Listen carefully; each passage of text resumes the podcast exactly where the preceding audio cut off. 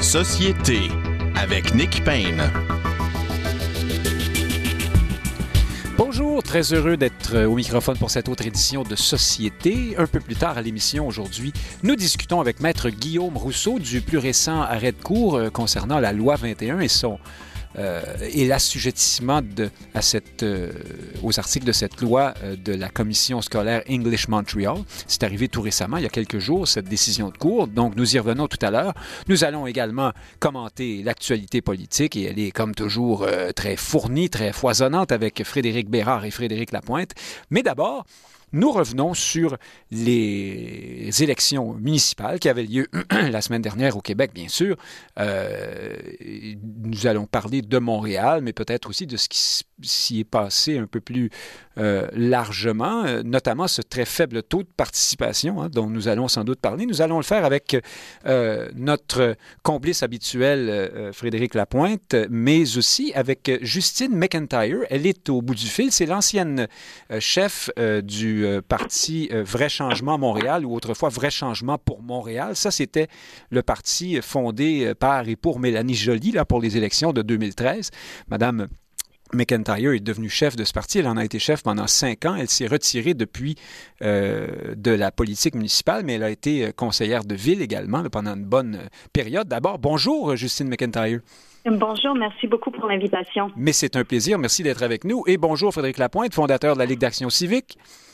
Oui, bonjour. Oui, j'ai coupé votre titre. Et euh, ancien candidat dans Maurice Richard et, président de toutes sortes de choses. Bonjour, Frédéric euh, Lapointe. Alors, euh, Justine McIntyre, puisque vous êtes la visite, là, je commence avec vous, il faut bien vous faire mhm. honneur un peu. Allons-y très largement. à Montréal, victoire, ma foi, décisive, pour ne pas dire éclatante, de Valérie Plante, qui... Mhm. Euh, qui a qu'est-ce qui a gagné et qu'est-ce qui a perdu? Est-ce que ce sont les idées? Est-ce que c'est Denis Coderre qui a perdu l'élection? Est-ce que c'est Valérie Plante qui a gagné? Est-ce que c'est un heureux mélange de tout ça? Quelle est votre lecture, vous, euh, de, cette, de ce résultat électoral? La poussière commence tout juste à tomber et on commence à, voir un peu les contours de qu'est-ce qui est arrivé pendant cette élection-là. Euh, il y a beaucoup de choses. La première chose, c'est que on a voulu donner une deuxième chance, je pense, à Denis Coderre. Je pense que les Montréalais euh, l'ont bien accueilli au début de sa campagne quand il a sorti son livre euh, on croyait vraiment en un homme nouveau. C'est ça qu'il essayait de, de, nous vendre. Mais au fur de sa campagne, avec les mois qui passaient, les semaines qui passaient, il y avait de plus en plus de choses qui nous rappelaient l'ancien Denis Coderre. Et je pense que c'est ça qui l'a rattrapé. Et finalement, malgré qu'il a dit à son discours, euh, pas son discours de défaite, mais je pense que c'est dans le discours qu'il a prononcé hier pour annoncer qu'il ne siégerait pas à l'opposition, qui n'étonne personne. Mm-hmm. Euh, mais là, de ce discours-là, euh, il a dit qu'il trouvait malheureux que c'était devenu une campagne sur sa personne plutôt qu'une campagne d'idées. Mais inévitablement, avec ce type de personnage-là et la manière qu'il a abordé sa campagne, c'est vraiment lui qui l'a encadré comme euh, une, une, deuxième chance, comme une chance de reprendre la ville, de se retrouver à la mairie de Montréal. Alors malheureusement, oui, c'est devenu euh, un rematch en quelque sens, une, une, une, chance pour les deux opposants de se confronter à nouveau et d'essayer de, se retrouver à la mairie de Montréal, mais ça n'a pas fonctionné. Donc, de un, je pense que c'est ça, on a vu un peu euh, derrière et à travers les, euh, différentes choses qu'il a essayé de nous vendre en début de campagne pour voir que finalement, on se, retrouverait bien probablement euh, avec le même Denis Coderre qu'on a connu de 2013 à 2017 et je pense que les gens ne veulent plus de ce type de leadership, franchement. Donc, c'était, oui, euh, un vote contre Denis Coderre et en même temps un, vote de confiance pour Valérie Plante. Parce que si au début, ces idées ont bousculé, euh, ça a déplu à certaines personnes, elle est en train de changer notre manière de circuler dans la ville notamment, ça dérange. Ou de ne, de ne pas circuler, vous diront certains. de ne pas circuler, oui, ça peut être ça aussi. Mais je pense que les gens ont compris que la solution n'est pas d'arrêter sur ce chemin-là. On ne peut pas reculer. On ne peut pas retrouver le Montréal, et, il le dit bien, le titre de son livre, c'est retrouver, retrouver une forme ancienne de la ville. Il faut qu'on avance et je pense que les gens ont compris ça en même temps. Alors, vous dites que, euh, et je passe la parole à Frédéric Lapointe, Justine McIntyre, vous dites que Denis Coderre incarnait le passé en quelque sorte et aussi qu'il euh, qu'il s'est montré comme l'homme qu'il a toujours été finalement et l'homme politique euh, qu'il a toujours été aussi. Il n'avait pas changé autant qu'il qu'il le prétendait. Frédéric Lapointe, j'ai regardé les, les discours de victoire et de défaite euh, des différents candidats. Commençons rapidement par Balarama Holness, qui, qui semble-t-il s'exprimait principalement en anglais. Euh, l'image était, était à l'image de sa, de sa campagne d'une certaine façon et de, et de l'ensemble de l'œuvre, si on veut, de son côté. Vous nous direz si vous pensez que cette candidature-là a quand même marqué quelque chose, si elle signifie quelque chose pour l'avenir, celle de Balarama Holness. Euh, mais euh, pour ce qui est de Valérie Plante et de Denis Coderre, alors on a vu M. Coderre, le soir de l'élection, ne pas alors, Justine McIntyre parlait à l'instant de cette ancienne manière de faire de la politique. Je ne sais pas si c'est, par exemple, de ça dont elle parlait, mais aucune. Euh, pas de félicitations, je crois. En tout cas, je n'ai pas entendu de félicitations à l'endroit de Mme Plante, euh, nommément là, de Denis Coderre, puis aussi une critique acerbe euh, des finances de la ville malmenées, le dogmatisme, les problèmes de sécurité, le blocage face au secteur public, le malaise des anglophones. Bref, M. Coderre était dans la critique encore beaucoup, comme s'il était encore en campagne. Et du côté de, de Mme Plante, j'ai vu, euh, alors je vais le dire comme je le pense, mais une sorte de, de, triomphalisme euh, un peu, euh, un peu en, décalage face à la réalité. Quand on a un taux de participation de 34 il m'a semblé que Mme Plante était un peu à côté du ton juste. Qu'est-ce que vous en avez pensé, vous? Bien, d'abord, projet Montréal n'était absolument pas certain de l'emporter, au, même au photo finish. Euh, donc, ils étaient immensément soulagés et je pense que c'est euh, ce qu'il faut retenir euh, de l'attitude de la mairesse Plante dans son discours. Quant à Denis Coderre, il a fait un discours de départ qui était 100 fois meilleur que tous ses discours durant la campagne électorale. Tous les, toutes les critiques que vous mentionnez sont les bonnes critiques du régime. Euh, ils ont un problème avec la sécurité publique, ils ont un problème avec les finances, ils ont un problème de dérive idéologique et quelques autres soucis. Mais Denis Coderre n'a pas fait campagne contre Projet Montréal, il n'a pas fait campagne contre Valérie Plante, il se piquait de dire moi, moi, moi, j'ai changé, la campagne se passe sur moi. Il se piquait de dire, je ne fais pas campagne contre Valérie Plante, alors que c'est exactement euh, ce dont les Montréalais avaient besoin pour avoir un réel choix. Et il ne proposait pas, quand on examine son programme, un retour en arrière. Euh, les ajustements proposés à la modernisation de la ville étaient somme toute mineurs, hein, que ce soit au plan euh, des pistes cyclables ou au plan de la mobilité active. Peut-être même son programme allait-il un peu plus loin. Il s'est plaint d'avoir été copié euh, par ailleurs. Et donc, les devoirs ont été faits dans plusieurs directions, mais ça a été un problème d'optique, un problème de stratégie. D'image, sans doute. Oui, de, ah manière, de contenant. L'image se façonne, l'image se façonne, mais la stratégie était lacunaire. On ne peut pas dire dans une même phrase, Justine l'a souligné, je ne veux pas que la campagne se fasse sur moi et au final, ne parler que de soi c'est la meilleure manière de perdre un référendum alors qu'il fallait que ce soit un référendum sur l'administration Plante.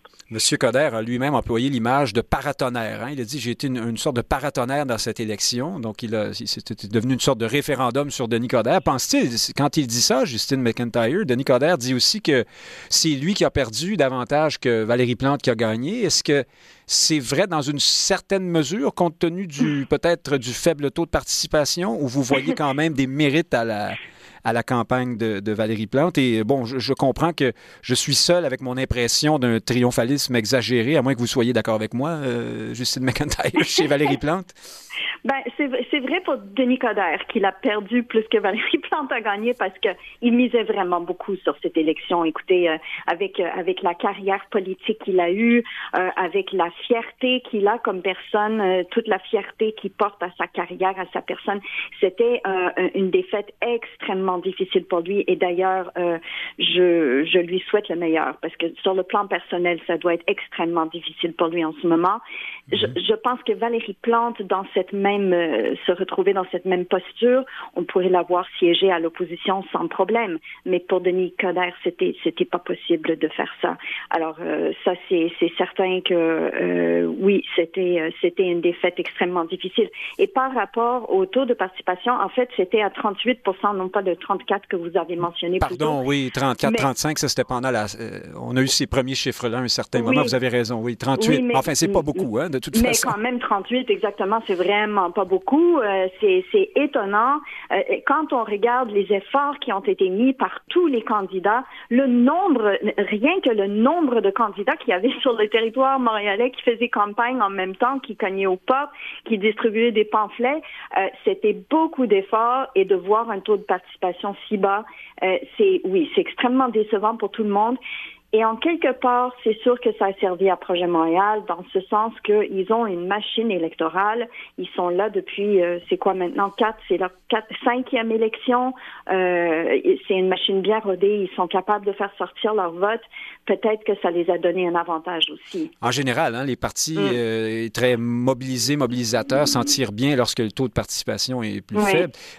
Justine McIntyre, dans votre discours, vous, lorsque vous étiez chef de parti et tout au long de votre périple politique, vous, vous disiez, en fait, je sais que vous disiez, entre autres choses, que il faut dépasser la, partisanerie. Euh, hein, et justement, peut-être cette ancienne façon de faire de la politique que vous déplorez. Vous, ça ne mm. vous a pas paru, euh, j'insiste là-dessus, euh, mm-hmm. je trouve qu'on n'en a pas beaucoup parlé, mais à mon sens, le discours de victoire de Valérie Plante était franchement un peu décalé par rapport à ce que la réalité aurait commandé, c'est-à-dire une certaine humilité tout de même, sans, sans cacher sa joie, là, mais euh, peut-être un mm-hmm. petit peu plus d'humilité. Ça faisait très partisan et j'ai parlé de, de Nicodère qui n'a même pas jugé bon de féliciter Mme Plante. C'était pas tellement plus glorieux euh, dans l'autre sens non plus. Hein?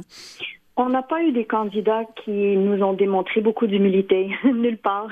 Donc il y avait, oui, Valérie Plante qui célébrait beaucoup sa victoire. Elle avait quand même quelques mots au début de son discours pour ses adversaires et elle a quand même pris le soin de dire qu'elle est, elle se considère la mairesse de tout le monde malgré, euh, peu importe pour qui on a voté, euh, elle est là pour pour être la mairesse de tout le monde. Ça j'ai beaucoup apprécié entendre cette phrase là. Mhm. euh, mais Denis Coderre, tout à fait, il a manqué d'élégance, de, de continuer à revenir sur ses arguments contre l'administration de Valérie Plante au lieu de tout simplement concéder sa victoire, la féliciter, peut-être lui offrir quelques bons mots.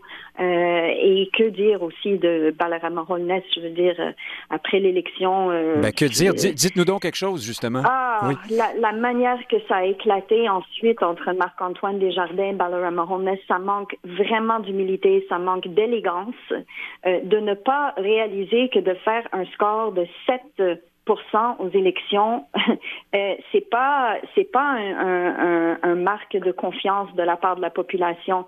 Moi, je vois pas de, de possibilité de longévité pour ce parti-là avec un taux euh, euh, d'appui si bas. Donc, pour vous, cette, espèce de synthèse entre la diversité et la volonté de davantage de bilinguisme ou d'anglais à Montréal, c'est pas quelque chose de porteur pour l'avenir. On a vu tout de même l'intérêt assez fort de, Gazette, par exemple, pour M. Holness, davantage que l'intérêt des médias francophones. Vous pensez que c'est une candidature euh, qui, n'a pas d'avenir, ou qu'il n'y aura pas de suite, il n'y aura pas des, descendants à cette, euh, cette démarche-là, d'après vous?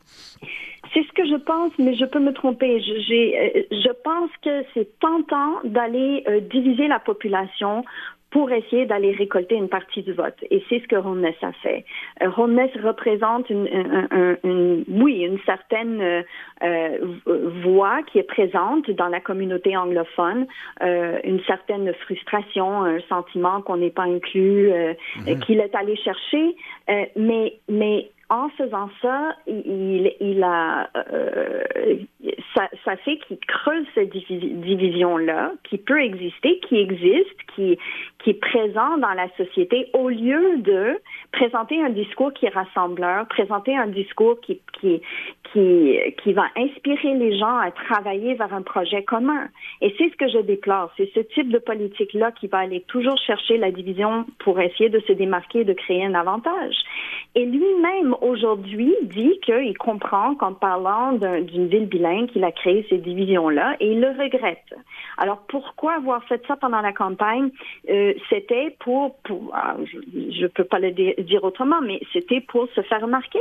Parce que euh, il n'y avait pas, euh, c'est pas quelqu'un qui a une longue histoire euh, politique. Il avait fait campagne avec Projet Montréal dans le passé, mais il peinait à, sortir dans les sondages, à attirer l'attention des médias. Alors, ça prenait un éclat. Et c'est ça qu'il a fait pour aller chercher cet éclat. Frédéric Lapointe, on sent néanmoins que Balarama Alness sentait ou pensait ce qu'il disait là, sur les questions de langue euh, et de diversité. Euh, êtes-vous d'accord, vous aussi, pour dire qu'il euh, s'est en même temps confiné à, une forme de marginalité en quelque sorte et qu'il n'y a pas d'avenir dans ce, discours-là? Non, malheureusement, j'ai l'impression et j'ai bien peur que le génie soit sorti de la bouteille ou de la langue.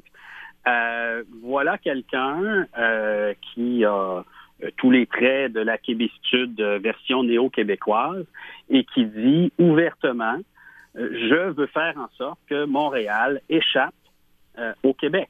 Je veux que la Constitution canadienne fasse de mon territoire une cité-État. je veux que nous fonctionnions en bilingue, ça veut dire le plus souvent en anglais possible, manifestement. Et il a une certaine audience auprès de gens dont on, on devra peut-être euh, évaluer les discours et les attitudes, mais qui assume tout à fait euh, cette dérive euh, qui mène hors, hors de, de, la nation, qui mène hors du Québec. Et aussi longtemps qu'on aura des gens qui vivent un malaise à assumer le fait qu'ils vivent au sein de la nation québécoise, il y aura un électorat pour soutenir de tels propos. Et le fait que maintenant ils se tiennent ouvertement, euh, je pense que ça va malheureusement euh, se multiplier pendant un certain nombre de décennies. Il nous reste euh, deux ou trois minutes. Frédéric Lapointe, je, continue avec vous, puis ensuite nous passons la parole à Justine mhm. McIntyre. élargissons un peu il s'est produit mm. des choses intéressantes à Laval et à Longueuil, de nouveaux maires très, très jeunes. C'est ce qui les distingue, entre autres choses. Prenons le cas de euh, Catherine Fournier.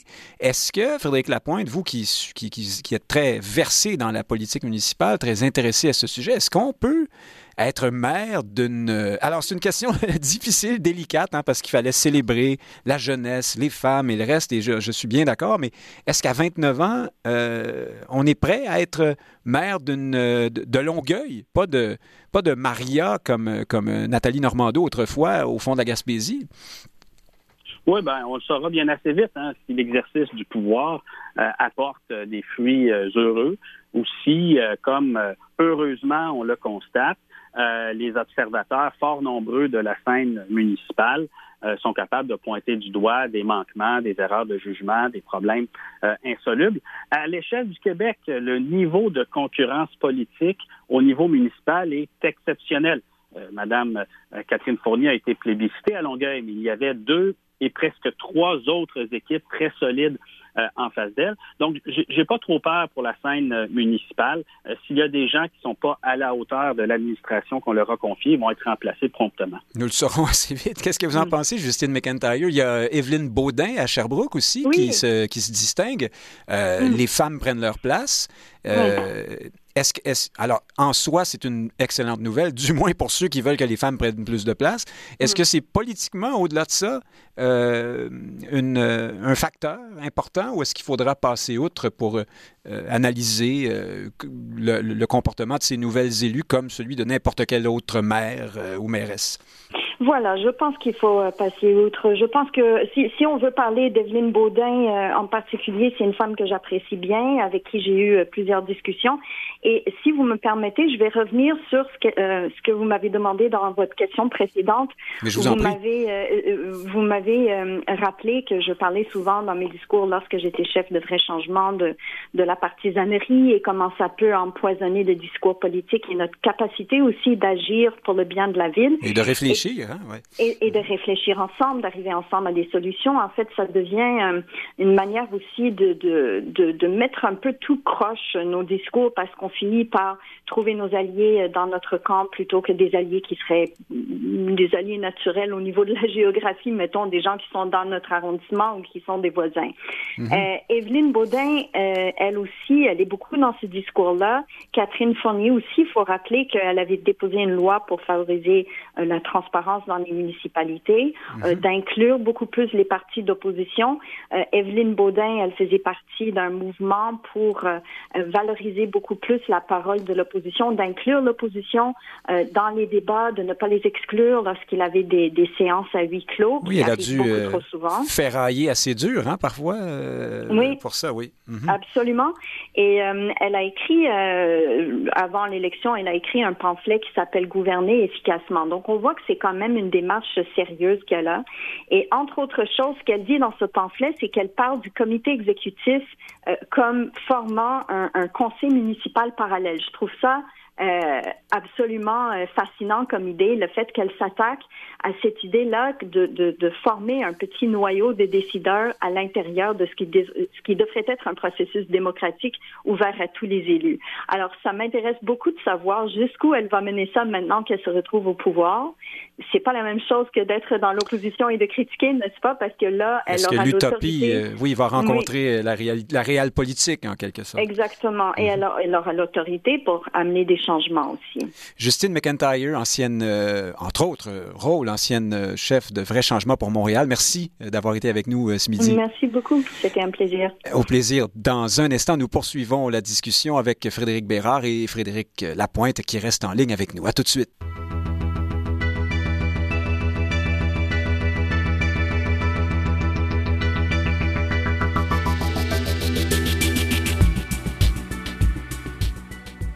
Prenez note que l'émission Société a été enregistrée en direct samedi dernier. Elle vous est présentée ce matin en rediffusion. Pour l'écouter en direct, synchronisez Radio VM le samedi à midi.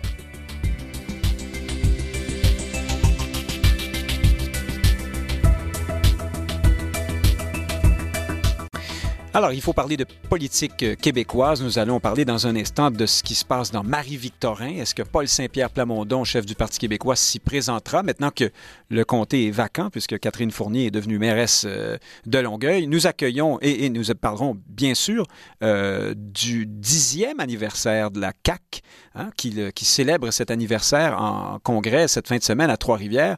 nous rejoignons tout de suite Frédéric Bérard, chroniqueur, avocat auteur, essayiste. Bonjour, Frédéric Bérard. Bonjour, Nick Payne. Euh, qu'est-ce que vous pensez de ça, vous, Frédéric Bérard? Euh, François Legault, à l'annonce de ce congrès-là, s'est lancé dans un discours. Il est revenu sur le thème de l'immigration en disant euh, 50 000, c'est notre maximum euh, le, parce que le français est menacé. Essentiellement, c'est ça que M. Legault a dit. Il a dit, euh, oui, euh, il faut accueillir en nombre appréciable, mais au-delà de 50 000, on, ce n'est plus possible. Bon, c'est 50 000. Ce sont en même temps les seuils de Jean Charest, grosso modo, pas loin de ça. Est-ce que M. Legault fait de la... Je vous pose la question. La réponse est un peu dans la question, mais est-ce que M. Legault est en campagne préélectorale? Euh, il y, a quel piège à con encore, cette histoire-là. Euh, sur quoi se basent nos politiciens pour nous dire 50 000 plutôt que 40, plutôt que 70? Ben là, je vais vous aider. Ils veulent dire plus plutôt que moins ou moins plutôt que plus. Ça vous va comme ça?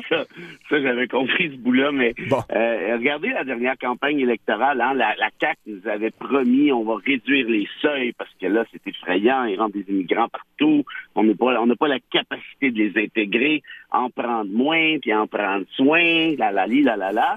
Euh, c'est arrivé la première année. Hein, heureusement, là, on a sauvé la culture québécoise. Sauf que l'année suivante, la CAQ a repris, évidemment, a, ramené les mêmes seuils, Et cette année, et ça s'est passé en catimini, ça s'est fait en catimini, la CAC a même ajouté 22 000 immigrants au seuil de l'an dernier.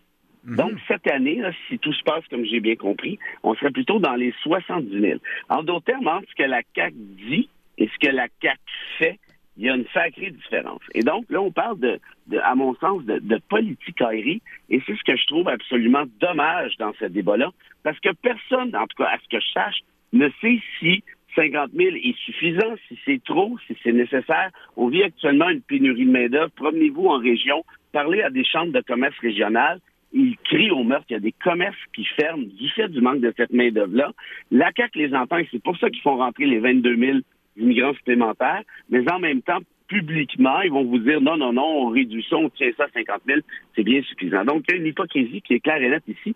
Et moi, ça me rappelle toujours cette espèce de, bon vieux réflexe de on dit à peu près n'importe quoi, basé sur n'importe quoi. Pourquoi ne pas dépolitiser les questions d'immigration à ce niveau-là avec un institut quelconque qui pourrait nous dire de quoi on a besoin essentiellement, puis on en a besoin à quel endroit aussi? Oui, mais là, on nommerait dans l'Institut quelconque des gens avec des sensibilités politiques pour le parti au pouvoir et on n'en sortirait plus, vous savez ben, euh, ben, comment c'est. Ben euh, est-ce que les politiciens n'ont pas un rôle à jouer? C'est celui de faire de la politique et puis de décider de questions comme celle-là, même si parfois euh, ça implique, et on le sait bien, la démagogie, la mise en marché, le clientélisme et, le reste?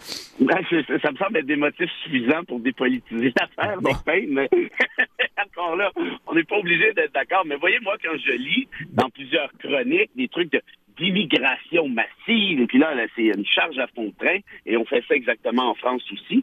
Or, regardez des chiffres d'instituts français qui vous disent que non, ce n'est pas vrai. Il n'y a pas d'immigration massive en France. Oh, ça dépend des chiffres que vous regardez. Hein? D'ailleurs, je ne sais pas si vous êtes allé en France récemment, mais ça fait drôle euh, quand vous allez à Montpellier ou c'est plus, euh, on n'est plus dans, dans, un film de, de Chabrol euh, ou de je, ne sais qui. Hein? C'est ah, pas Manon des sources. Là. Non, non, ça, j'en ni Maria Chapdelaine au Québec, mais ça, je vous dirais qu'on appelle ça l'évolution. Hein? et il y a des flux migratoires depuis plusieurs années maintenant. Ah, mais c'est intéressant. Donc, pour vous, c'est inéluctable, c'est comme ça. S'il y a euh, éventuellement des ben, difficultés euh, d'ordre identitaire ou de maintien de la culture, ça vous, vous, ça vous pose pas de problème? Ben, un, ça me pose pas de problème. Euh, et ça s'appelle l'évolution. Pour les autres, en fait, à qui ça pose problème, moi, j'ai une, une sacrée bonne suggestion, je pense. C'est au lieu de vous exciter avec la langue à 24 heures par jour, excitez-vous plutôt des réchauffements climatiques. Parce que si la tendance se maintient, d'ici 2050, pas en 2050, d'ici 2050, on prévoit 220 millions de réfugiés climatiques à travers la planète, essentiellement en Occident. Bon, alors, ben, voyez, alors on aura. Nous serons, vous allez avoir des raisons de le faire. Nous serons anglophones, mais on aura Puerto Vallarta sur les rives du Saint-Laurent, donc on, a le meilleur des deux mondes, finalement. Ou, au contraire, on sera à la flotte, mais au moins on parlera français. C'est quel faux dilemme atroce. Vous êtes épouvantable, Frédéric Bérard, mais je retiens que vous êtes à peu près. Moi qui a commencé. Je, retiens que vous êtes d'accord avec Mathieu Bocoté pour dire que la CAQ dit un peu n'importe quoi sur les seuils d'immigration. Peut-être pas pour les mêmes raisons que, lui. Non, je euh, confirme. Frédéric Lapointe, euh, François Legault, avant qu'on parle plus avant des dix ans de la CAQ, François Legault, toujours dans le, à l'occasion du lancement de ce congrès, s'est exprimé à nouveau justement là, sur les emplois, la pénurie de main-d'œuvre. Il s'est montré à nouveau très catégorique sur la question des, bons emplois, qui pour lui sont des emplois payants et des emplois. Il a dit nous, là, euh, plus d'entreprises qui font des emplois à 15 de l'heure, on n'en veut pas. Euh, est-ce que c'est un discours réaliste? Euh, est-ce qu'il. Qu'est-ce que vous pensez de ça, vous? Ben, moi, je pense qu'une société a besoin d'entreprises, de services où les gens ne gagnent pas nécessairement 40 l'heure et parce que la société a développé un plus haut taux de scolarisation euh, et que les gens montent dans l'échelle sociale. On a une mobilité sociale au Québec. On entend toutes sortes de discours sur le supposé racisme absolu, mais la réalité, c'est que les gens montent dans l'échelle sociale au Québec.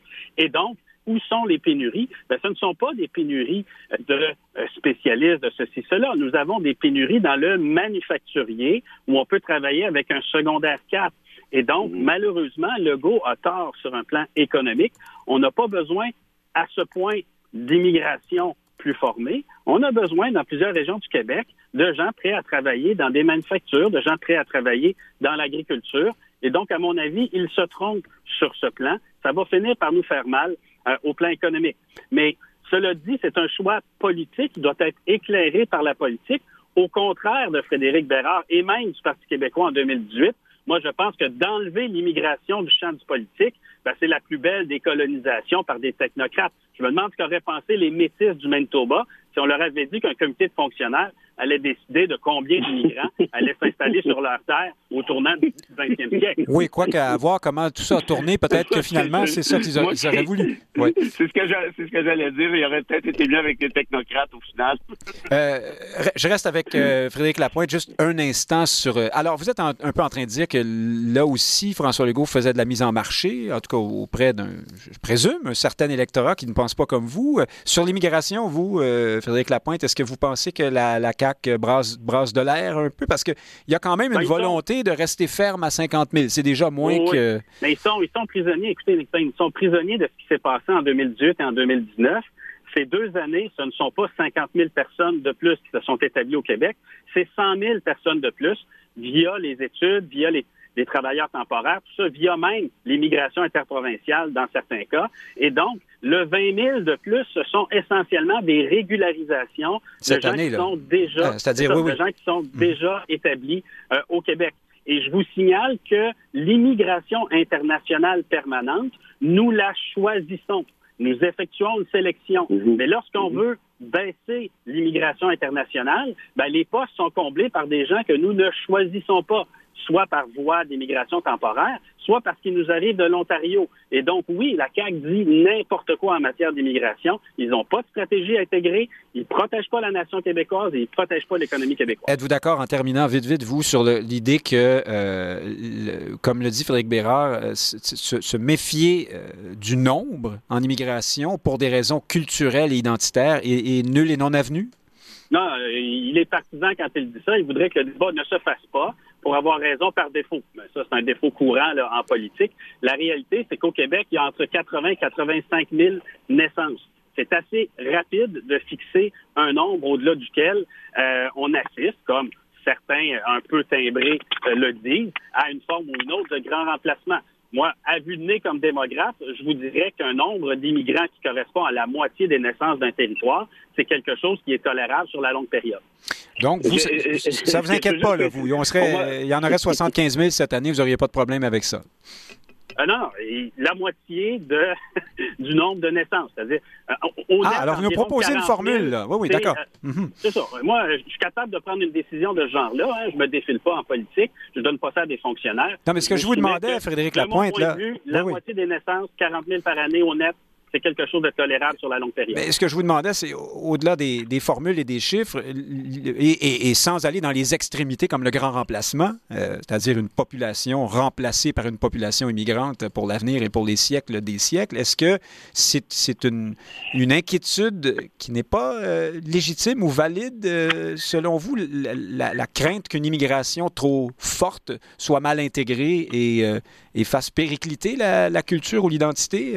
Bah, je vous soumets que Balala Raman Holness euh, nous offre une démonstration que. Vous lui ajoutez toujours une syllabe. Ce n'est hein, pas forcément, même parce qu'on parle français, qu'on euh, accepte, euh, disons, l'état de la situation constitutionnelle, linguistique et culturelle sur le territoire. Et donc, non, les gens qui craignent les conséquences de l'immigration massive, ce sont pas tous des coucous. Ils ont des arguments qui sont valables. Ils doivent être discutés. Et c'est l'exercice normal de la souveraineté d'une population que de décider avec qui elle s'associe, à quoi elle va se ressembler dans le futur. Faire le contraire, c'est prôner une forme ou une autre de colonisation, de minorisation des citoyens d'un territoire donné. Frédéric Bérard, retenez-vous, là, parce qu'on a, il faut qu'on Je peux préciser ma pensée? Parce que vous m'avez fait dire des choses que je n'ai pas dites, en fait. Ah, allez-y donc. Oui, alors donc rapidement, quand je parle de dépolitiser l'immigration, je ne parle pas d'exclure totalement l'influence du politique et le pouvoir du politique. Ce que je dis, c'est en rapport au seuil d'immigration, comment fait-on pour savoir que c'est 50 000 plutôt que 40, ou ça devrait être 60.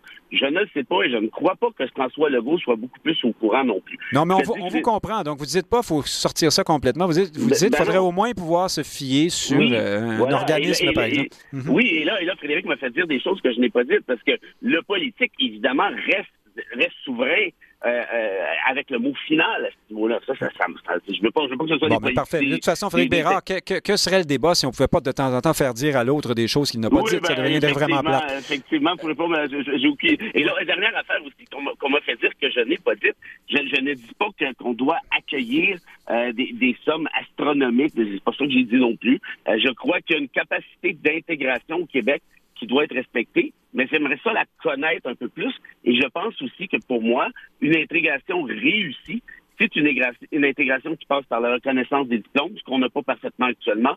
Et mhm. c'est aussi une intégration qui passe par le français. Donc, est-ce qu'on a suffisamment de cours de francisation? Est-ce que les budgets sont pertinent. Et ça, voyez-vous, moi, je, ne crois pas que ce ne soit le cas. Donc, clairement qu'on doit travailler dans ce sens-là. Et ça, ça demeure politique. J'aimerais bien qu'on ait des données un petit peu plus objectives. Frédéric Bérard, le temps nous bouscule un peu. Je reste avec vous. Les dix ans de la CAQ, il faut quand même en parler. Ce parti s'est euh, enorgueilli de, de, de, faire la preuve que la troisième voie était possible et existait au Québec. Mais à à ce moment-ci, il faudrait toujours bien que deux autres voies existent. Euh, on a plutôt l'impression que la, la, CAQ a repris euh, une des deux voies euh, principales, non? Existe-t-il vraiment une troisième voie ou est-ce qu'on est plutôt dans, comment dire, le, ben, nationalisme, certains diront de Duplessis, d'autres choisiront d'autres mots, mais est-ce qu'on est vraiment dans, dans l'entre-deux ou on a choisi son camp à la CAQ? Ben non, moi je pense qu'on a choisi son camp, puis, le camp c'est celui du. Nous sommes dans le Canada, mais nous n'en parlons jamais parce qu'au final on s'en fout. Mais on n'achalera pas les Québécois avec un référendum parce que euh, les Québécois n'en veulent pas, du moins pour l'instant. Et, donc, on a étouffé cette idée d'indépendance en allant jouer avec l'appui du Parti québécois, et ça c'est l'ironie de l'affaire, sur euh, cette espèce de chasse aux voiles identitaires euh, avec des lois comme la loi 21 et ainsi de suite. Euh, on, on, on, mise sur cette espèce de, de réflexe-là, qui est un réflexe qui, qui peut être légitime, qui peut être normal aussi chez, euh, chez des peuples, disons, minoritaires, entre guillemets, par exemple, comme nous, à l'échelle de l'Amérique du Nord. Et de ce fait-là, les Québécois se sentent, je pense, à l'aise dans l'optique où on leur donne ce qu'ils souhaitent. Pourquoi faire l'indépendance si ma langue est protégée et si mon identité au sens très, très, très euh, galvaudé du terme euh, euh, l'est aussi. Donc voilà, ça a été la, magie, je pense, de François Legault. Et, et on peut aussi sur la question économique, est-ce qu'il est à droite, est-ce qu'il est à gauche? Moi, il dit qu'il est d'une gauche efficace. Moi, je ne crois pas crois qu'il est un peu à tous les râteliers, dépendamment, et clairement, mais ça satisfait un peu tout le monde. Oui, non, ben ça, d'ailleurs, même quand on est à gauche, il y, a des, des partis de la gauche qui trouvent que vous n'êtes pas à gauche. C'est une grosse question, mais euh, effectivement, euh, Frédéric euh, Lapointe, gauche ou droite, est-ce que la CAQ est un une troisième voie temporaire ou une nouvelle, la, la, la, la, nouvelle voie, voie principale? Est-ce qu'il y a de l'avenir dans la CAQ ou est-ce qu'on va frapper un mur à un moment donné? Il y en a un de vous deux qui est à l'aéroport, j'entends passer euh, les... Oui, euh, oui, c'est moi qui est dans ma voiture. Ah, bon, parfait. Euh, pardonnerez les quelques... Pendant que vous parlez, on n'entend plus le trafic. je me dirige à une manifestation de la Société Saint-Jean-Baptiste devant les bureaux d'Air Canada. Euh, alors, euh, ah, ben c'est ça. Vous êtes sûrement trésorier ou président de quelque chose euh, dans cette manifestation. Mais, trésorier. oui, trésorier. Alors, dites, moi la CAQ, 10 ans, qu'est-ce que ça vous qu'est-ce que ça vous inspire? Est-ce que est-ce qu'il y a de l'avenir déjà pour cette nouvelle voie? Ouais, ben, tous les partis politiques finissent par tomber. La, seule question est de savoir quand et remplacer par qui. pour le moment, vous avez un gouvernement qui est en quelque sorte le, le fantasme, le rêve érotique euh, des gouvernements péquistes qui souhaitaient ne pas parler euh, d'indépendance ou ne pas tenir de référendum. Alors, euh, ça va durer le temps que ça va durer. à un moment donné, les tensions inhérentes, par exemple, aux questions d'immigration, par exemple, aux questions de la Constitution canadienne, la Cour suprême, tout ceci est irréductible et finira par se manifester. À ce moment-là, effectivement, la CAQ aura à faire un choix, mais il y a fort à parier qu'à ce moment, elle sera politiquement usée et qu'elle laissera sa place à une autre formation politique pour résoudre le problème qui inévitablement va se poser. Ça, c'est quand Québec solidaire prendra le pouvoir, bien sûr. Euh, je, blague, évidemment. Mais on ne sait jamais. Euh, on ne sait jamais. ça, pourrait... Ne, blaguez pas trop vite. Non, non, mais c'est une, demi... c'est une demi-blague. Pour le moment, on n'a aucune idée, mais c'est pas impossible dans, l'avenir. On ne sait jamais. Frédéric Bérard, il nous reste deux minutes, mais on va peut-être euh, étirer un petit peu. Marie-Victorin, il faut absolument en parler. Paul Saint-Pierre Plamondon, doit-il ou non se présenter là. Là, il y a une espèce de jeu du chat et de la souris. Mm-hmm. Euh, Saint-Pierre Plamondon dit ben moi, je veux d'abord savoir si, quand est-ce que la CAQ déclenche l'élection. M. Legault dit ben, si M. Euh, Saint-Pierre Plamondon veut y aller, ensuite, on prendra une décision à savoir si on lui oppose quelqu'un ou pas. Tout ça a l'air un peu de, mm-hmm. du, jeu du pissou euh, dans la cour d'école. Et plus objectivement, est-ce que. Il, me semble que c'est extrêmement risqué pour Paul Saint-Pierre Plamondon, de, comme chef de parti en difficulté, aller se présenter dans une partielle sans grande, euh, grand écho médiatique, au fond. Hein? Oui, et tout ça pourquoi? Pour euh, peut-être Quelques mois. Qui, était, qui est mhm. très, très peu probable, exactement. Euh, et, et s'il est défait, imaginez un chef qui vient de se faire défaire dans une partielle où d'autres partis ne se présentent pas pour lui laisser la place.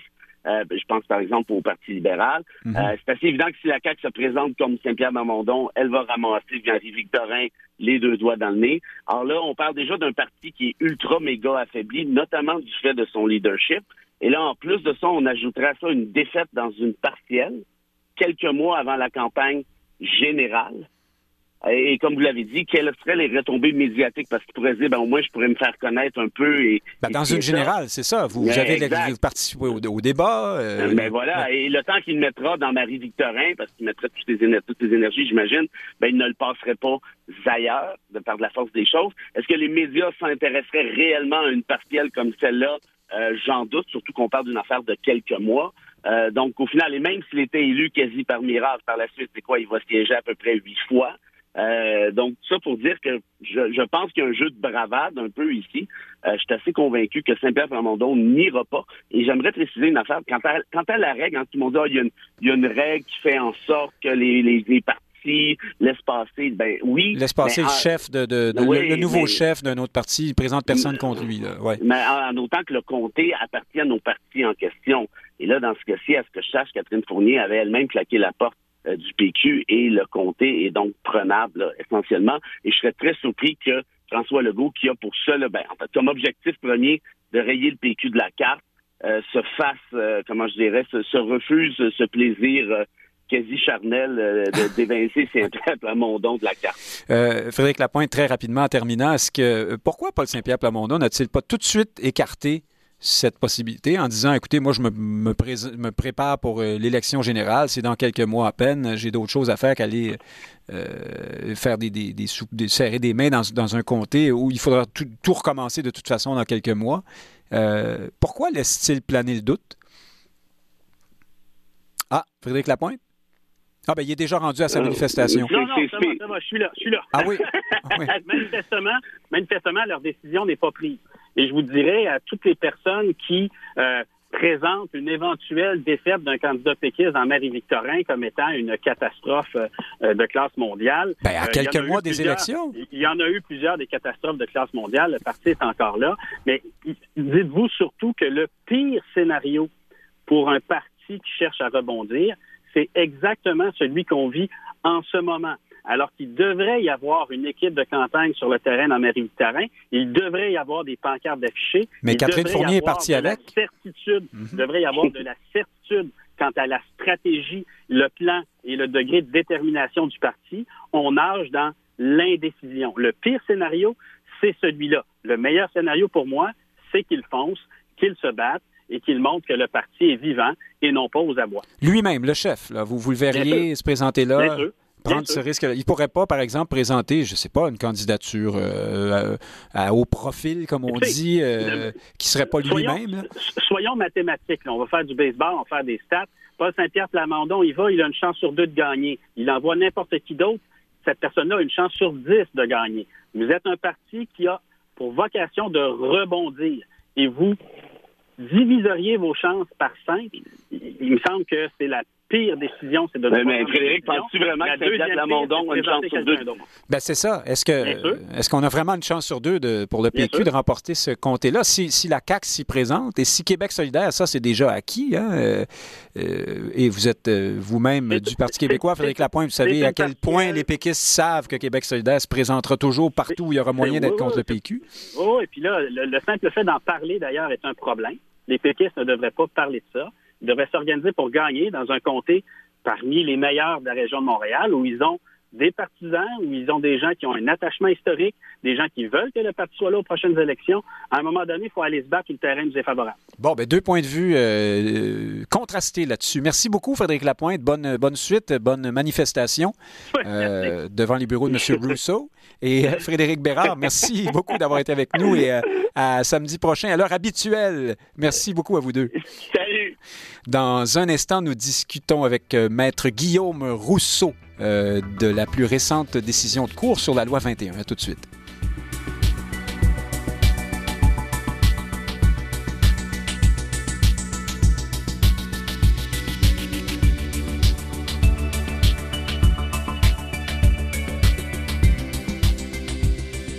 Prenez note que l'émission Société a été enregistrée en direct samedi dernier. Elle vous est présentée ce matin en rediffusion. Pour l'écouter en direct, synchronisez Radio VM le samedi à midi.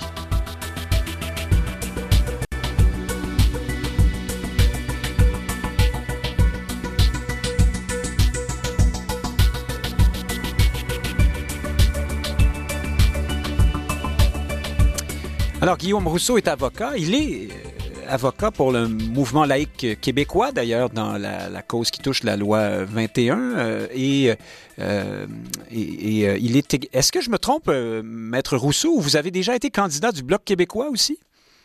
Euh, du Parti québécois, il y a plusieurs années. Euh, pardon, j'étais, dans les patates. j'ai eu, comme ça tout à coup une impression, un sentiment. Bonjour euh, Guillaume Rousseau, merci d'être avec nous. alors le juge, la Cour cette semaine réitérait que les dispositions de la loi 21 s'appliquent à la commission scolaire English Montreal, en dépit du fait que auparavant euh, le juge Blanchard, je crois, avait dit qu'elle devait en être exemptée parce que pour des questions culturelles, euh, ça, avait fait sourciller beaucoup de monde. Pouvez-vous nous, euh, nous, nous, comment dire, nous éclairer sur toutes ces décisions de cours, là, parce qu'il y en a une, succession depuis un certain moment, puis on ne sait plus celle-ci porte sur quoi au juste et qu'est-ce que ça veut dire dans le grand, le plus grand portrait, là. Oui, donc euh, vous rappeliez à l'instant le jugement euh, du juge Blanchard, donc de la Cour supérieure du printemps dernier, mhm. qui confirmait que la loi est parfaitement valide, elle doit, elle doit s'appliquer. Par contre, il, disait qu'elle était inapplicable aux commissions scolaires anglophones en interprétant très, très, très largement le droit des anglophones à une instruction en anglais. Il n'en venait qu'à dire que euh, la loi sur la laïcité ne devait pas s'appliquer aux euh, commissions scolaires anglophones. Parce que dans la, culture anglophone, euh, on n'aurait pas euh, cette loi ne serait pas compatible en quelque sorte avec les, les traditions culturelles anglophones, disons. Il y avait un peu de ça, puis il y avait aussi une espèce de droit de gestion. Donc on, on interprète le droit des anglophones à, des, une instruction dans leur langue, à un droit de, de gérer leur école, de gérer leur commission scolaire. Et là, le juge fait un ou deux ou trois pas de plus en disant et du coup, ils n'ont pas besoin de respecter des lois québécoises, alors que évidemment, la loi sur l'instruction publique s'applique aux commissions scolaires anglophones et tout. Donc, euh, vraiment, le juge là, euh, interprète abusivement euh, le droit des anglophones à une instruction dans leur langue pour faire dire qu'ils n'ont pas besoin dans leur école de respecter la loi sur la laïcité. Et là, la question du, jugement rendu euh, cette semaine, c'est de savoir, en attendant le jugement en cour d'appel, parce que là, évidemment, euh, autant les opposants à la loi vont en appel parce que tout, le, 90% du jugement qui confirme la validité, la validité de la loi, les opposants vont en appel de ça. Et nous qui défendons la loi, donc Mouvement laïque québécois, pour les droits des femmes du Québec et le gouvernement du Québec. Nous, on va en appel sur euh, notamment l'aspect du jugement du juge Blanchard qui dit que la loi sur la laïcité ne doit pas s'appliquer aux commissions scolaires anglophones qui devraient avoir le droit d'avoir des enseignants avec des signes religieux ou le visage couvert. Alors voilà. Alors il y a différentes raisons pour lesquelles on s'en va en appel. Il y a les vôtres, il y a celles de ceux qui sont contre cette loi. Et là, il s'agissait de savoir si, en attendant l'appel, la loi s'appliquait aux commissions scolaires anglophones. Est-ce que c'est ce que je dois comprendre?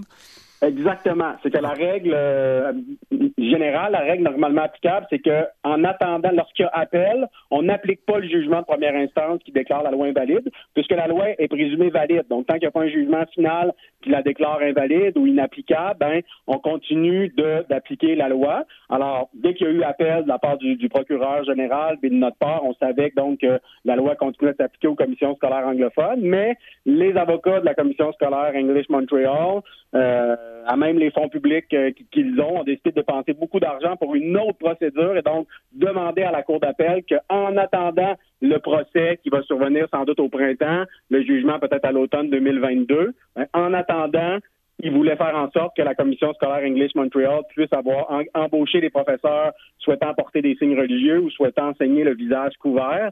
Et c'est ce que la Cour d'appel est venue euh, leur dire que c'était pas possible. Essentiellement parce qu'ils n'ont pas de preuves. Ben justement, on, va y venir dans, dans, une seconde. Juste pour terminer la cartographie un peu, à l'automne 2022, là, ça va être le jugement sur le fond. Euh, c'est ça? Exact. c'est un jugement en attendant, interlocutoire dans le langage technique. Et le vrai jugement sur le fond, peut-être pas final, parce qu'ensuite, ça peut aller en Cour suprême, mais le jugement de fond de la Cour d'appel surviendrait probablement été ou automne 2022. Alors là, vous parliez à l'instant de, des arguments euh, des avocats euh, des, euh, des, commissions scolaires anglophones qui étaient à l'effet qu'il y avait... En fait, ils, n'ont pas réussi à démontrer de préjudice irréparable ou de tort considérable fait dans l'intervalle. Hein, c'est ça? Ils n'ont pas réussi à faire la démonstration de ce qu'il y avait des torts irréparables qui seraient causés en attendant l'appel. Est-ce que c'est ça? Exactement. Donc, pour euh, obtenir ce qu'ils souhaitaient, c'est-à-dire euh, que la loi ne s'applique pas, que ce soit plutôt le jugement de première instance qui s'applique, et donc que les commissions scolaires anglophones puissent... Soient exemptées, là. Exactement, soient exemptées de la loi sur la laïcité. Il fallait qu'ils démontrent que le fait de ne pas pouvoir embaucher des, des enseignantes des enseignants souhaitant enseigner avec un signe religieux ou le visage couvert, ben ça, le fait de ne pas pouvoir faire ça pendant un an, ça allait causer des dommages, des préjudices sérieux ou irréparables, tellement graves que même dans, un an, on on pourrait plus rien faire pour réparer ces, dommages-là. Puis là, c'est là que tout leur château de cartes s'écroule parce qu'ils n'ont aucune preuve. Donc, c'est vraiment, là, ils leur témoignent. Par exemple, il y en a qui disent, ouais, on a un petit peu de misère à embaucher, il y a une pénurie d'enseignantes, par exemple, d'enseignants. Et là, le juge dit d'accord, mais il y a, d'autres moyens. Il existe toutes sortes de mécanismes qui permettent d'embaucher des, gens qui viennent remplacer des, des enseignants, d'une part.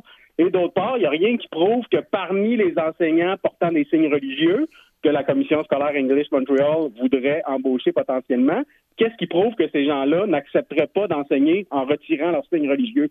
Donc, c'est une chose de prouver qu'il y a peut-être, oui, des enseignants qui portent des signes religieux qu'on pourrait embaucher. C'est une autre chose de prouver que forcément, ces gens-là vont refuser de retirer leur signe religieux et donc accepteraient pas d'enseigner le visage découvert et sans signe religieux. Et c'est là que tout on voit, on voit que ça n'a pas de sens qu'ils disent, parce qu'on le sait qu'il y a des gens, oui, qui portent des signes religieux, mais qui sont pas non plus des, des, des gens qui pratiquent tellement intensément qu'ils comprennent pas une règle de d'éthique professionnelle aussi élémentaire qui ne pourrait pas, oui. le visage découvert sans signe religieux. Donc, c'est là aussi où leur preuve s'est effondrée. Ultimement, euh, c'est ça. On, rien ne nous permet de croire qu'ultimement, ils refuseraient de retirer le signe et euh, par le signe religieux et par conséquent renoncerait à un emploi. Bon, c'est ce que c'est ce que vous dites. Alors, ce défaut, cette, cette incapacité de faire cette démonstration-là, euh, Guillaume Rousseau, est-ce que est-ce qu'elle pèse, est-ce qu'elle crée une sorte de de précédent ou je ne sais trop de jurisprudence. Est-ce que pour la suite des choses, c'est un une tâche au, dossier des, adversaires de la loi 21? En tout cas, c'est un indice, je dirais. Peut-être peut-être une annonce de, de ce qui s'en vient, dans le sens que de toute façon, depuis le début, on le sait, une des grandes faiblesses là, du, euh, des, opposants à la loi, c'est qu'ils n'ont pas cette preuve de dommage. Donc, ils ont une preuve que des, que des gens s'opposent à la loi, que des enseignantes souhaitent enseigner avec un signe religieux. Dans un cas, il y a même une un affidavit d'une enseignante qui souhaite enseigner le, visage couvert. Donc, ça, il y a une preuve de ça, mais euh, ça va pas plus loin. Donc, il n'y a pas de preuve. Ils ont tenté de prouver là, que s'il n'y a, pas plus de signes religieux, euh, on pourra plus faire la promotion de la diversité. Puis là, la culture anglophone sera anéantie à court terme. Donc, tout ça, euh, il n'y a aucune preuve là-dessus. Et il n'y avait pas de preuve en première instance. Il n'y avait pas de preuve euh, il y a quelques semaines quand ils ont plaidé ça. Il n'y aura pas plus de preuves dans quelques mois au moment du, procès en appel. Donc, depuis le début, ils ont un problème de preuves et je pense pas qu'ils vont réussir à le surmonter. Puis le juge, lui, il leur rappelle ça, puis il leur rappelle aussi qu'une loi, c'est toujours présumé adoptée pour le bien commun, pour euh, pour l'intérêt général. Alors, il n'arrive pas, les opposants, à, renverser cette, cette, présomption. Alors, effectivement, il y a plein de choses dans, dans, dans, dans le jugement où c'est des indices qui nous portent à croire que ça va être difficile pour les opposants à la loi, le rendu au procès sur le fond en appel. Est-ce que on peut présumer que tous ces principes-là tiennent jusqu'à ce qu'on se rende en Cour suprême. Pensez-vous d'abord que tout ça va se rendre en Cour suprême ultimement? Et si oui, est-ce qu'on peut imaginer que les choses soient plus ou moins favorables à la loi 21 parce que c'est la Cour suprême? Donc, deux choses. Euh, d'abord, assurément, il va y avoir une tentative d'aller en Cour suprême. Donc, que ce soit le gouvernement du Québec et nous qui défendons la loi 21 qui, qui, qui, qui perd en partie ou totalement, Parce ou les opposants qui perdent, mhm. les gens vont essayer d'un côté comme de l'autre d'aller en Cour suprême. Ensuite, est-ce que la Cour suprême va entendre l'appel? Plusieurs gens présument que oui, et c'est fort probable, mais c'est pas automatique, à mon avis. La Cour suprême pourrait, par exemple, dire c'est assez clair avec la disposition de dérogation que la loi est valide, donc la Cour suprême pourrait, pourrait se, garder pour la fois où, hypothétiquement, la loi reviendrait dans les tribunaux, mais sans la disposition de dérogation, où les questions se, se, poseraient autrement, et à, à, mon avis, la loi, c'est quand même valide, mais les questions se poseraient autrement. Donc, la Cour suprême pourrait faire le choix de, se garder pour le vrai, de vrai, de vrai jugement final qui surviendra hypothétiquement le jour où il n'y aurait plus de disposition de dérogation. Donc, ça, c'est une hypothèse. Mais sinon, l'hypothèse la plus probable, c'est que la Cour suprême entende l'appel et que la loi soit considérée valide parce qu'elle est présumée valide, parce qu'elle a été validée en très grande partie en première instance. Et là, la seule chose où peut-être que les opposants à la loi pourraient l'emporter, c'est le visage couvert pour euh, pour les députés où ils l'ont emporté en première instance et euh, la fameuse question des commissions scolaires. Mais là-dessus, je pense qu'il risque fortement d'échouer parce que l'interprétation du juge Bansard est extrêmement large là, et ça, je pense que la Cour suprême n'ira pas jusqu'à jusque là. Mais on dit, enfin c'est de, depuis longtemps au Québec, la Cour suprême penche toujours du même côté. Ici, on pourrait penser que euh, souvenez-vous, tout récemment, le jugement euh, dans l'affaire euh, Ward, Jérémy Gabriel, on a vu que la Cour, on a vu une ligne de départage, ma foi, idéologique hein, entre les, différents juges qui ont rendu le jugement, cet arrêt sur, sur Mike Ward. alors, est-ce que ça vous rassure ou ça vous inquiète, ça, vous, pour la suite des choses, pour la loi 21?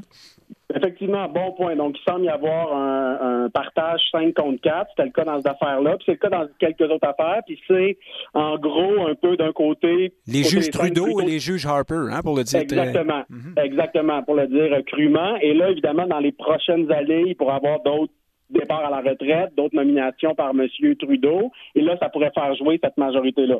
Donc là-dessus, vous, euh, vous avez raison. C'est une, euh, c'est une probabilité réelle. Mais maintenant je pense qu'en droit, c'est tellement évident que la loi est valide que si la Cour suprême l'idéologie réussira pas. Mhm. C'est son image d'impartialité qui, bon, en quelle peut-être pas tout le monde croit, mais quand même beaucoup de monde, son image en, prendrait euh, un coup. Alors, je sais pas si, si elle irait là. Puis, je vous dis ça, puis même les opposants à la loi les plaident qu'il faut complètement changer la, jurisprudence, par exemple, sur la, question de la, disposition de, souveraineté parlementaire, de dérogation. Ils disent, là, là, vous devez complètement changer à 180 degrés votre jurisprudence. Donc, quand on dit ça à la Cour suprême, c'est rare qu'on gagne. Euh, il nous reste quelques secondes. De, quoi parlez-vous, la souveraineté parlementaire? c'est qu'en fait, la, ce qu'on appelle la disposition de dérogation, donc qui permet de protéger une loi contre les tribunaux qui pourraient vouloir les valider. Mhm. On appelle ça disposition de dérogation. De plus en plus, moi, je l'appelle la disposition de souveraineté parlementaire. Ah, d'accord. Ce qu'on appelait la clause non-obstant, la clause dérogatoire. Mhm. Exactement, parce qu'il n'y a pas nécessairement de dérogation à des droits. Fait le mot dérogation, des fois, peut porter à, à confusion.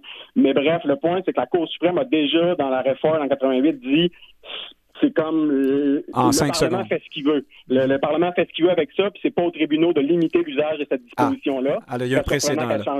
Exactement, le précédent est très clair. Maître Guillaume Rousseau, avocat du mouvement laïque québécois dans cette cause, merci beaucoup d'avoir été avec nous ce midi. Merci à vous. Et on a un colloque qui s'en vient le 20 novembre où on va discuter de tout ça. C'est vrai, colloque sur le nationalisme euh, le 20 novembre. Merci beaucoup, Guillaume Rousseau. À la prochaine.